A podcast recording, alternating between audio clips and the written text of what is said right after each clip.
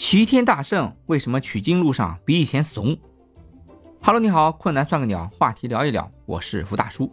最近啊，在忙逛德国这个话题节目，咱们这个困难算个鸟的专辑啊稍有懈怠，给您啊说声抱歉。但是啊，通过逛德国这个专辑啊，我也收获了一些经验，准备啊在咱们算个鸟专辑里面改进。好了，言归正传，前两天啊，孩子问了我一个问题。他说：“爸爸，为什么齐天大圣孙悟空啊，在大闹天宫的时候战力超群，打遍三界无敌手，到了西天取经的时候啊，就这个妖怪打不过，那个妖怪也打不过，还经常被抓起来，这是为什么呢？为什么他会变得这么怂了呢？”我一听这个问题啊，顿时眼前一亮，机会来了。作为一个大忽悠家长啊，不不，作为一个喜欢给孩子讲故事的爸爸，正好啊，借这个机会给儿子讲点正能量的道理。我不趁着这个机会给你上点药，那不浪费了吗？于是啊，我就给他分析了一下，孙悟空啊为什么变得这么怂？这里面有三个原因。第一个就是修炼的重要性。那你说孙悟空压在五行山下压了五百年，这五百年里面他在干嘛呢？看天看地，数星星数月亮，喝西北风，喝花露水，啥也没干，就在那发呆发了五百年。那在这五百年里面呢，人家别的神仙妖怪都是在修炼的，日常功课肯定要做啊。一个天天修炼，一个啥也不做，差距啊就这样产生了。那俗话说得好，学如逆水行舟啊，不进则退。如果你不练习，你再强的大圣也会变成大怂啊。对照我们自己也是一样，就比如说乐器练习，所谓拳不离手，曲不离口，乐器练习啊，画画啊。英语啊，这些东西啊，都需要持之以恒的、不间断的去练习，不能三天打鱼两天晒网。孙悟空五百年不练功啊，战力已经严重下降了，所以才被别人打这么惨。这个教训啊，咱可不能重蹈覆辙啊。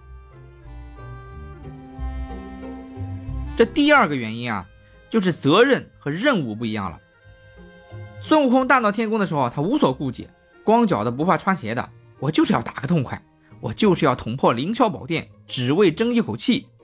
那等到他西天取经的时候啊，他身份变了，他此时的身份啊是一个保镖。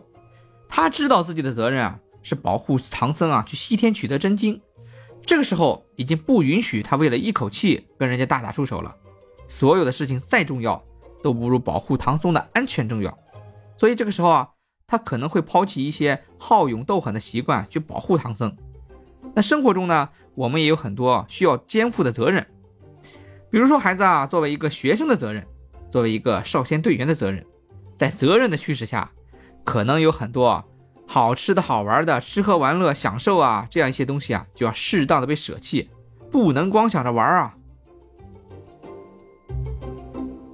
第三个原因啊，就是孙悟空啊变聪明了，他比以前更注重方式方法，以前拿着金箍棒冲上去一通乱打。取经的路上呢，他已经知道了很多妖怪啊，都是谁谁谁的坐骑，谁谁谁的座下童子。那像这种情况呢，他就可以先去找到妖怪的主人或者是后台，然后看看能不能商量着来把事情解决了。没有必要去打得头破血流啊。就是这个方式方法的重要性，就好像我问你，五个八加起来是多少啊？你可以把五个八加起来的四十，那你也可以啊，利用乘法口诀，五八四十。这个就是方式方法的重要性。被我这一通发挥讲解啊，我家这个傻小子啊，好像听懂了，又好像没听懂，无意中啊，又被我上了一课。嘿嘿嘿嘿，既然你诚心诚意的问了，我就大发慈悲的告诉你，小问题也是包含大道理啊。困难算个鸟，大圣风光不再了。困难算个鸟，话题聊一聊。下期话题啊，咱们也来聊聊世界杯。敬请期待，再见。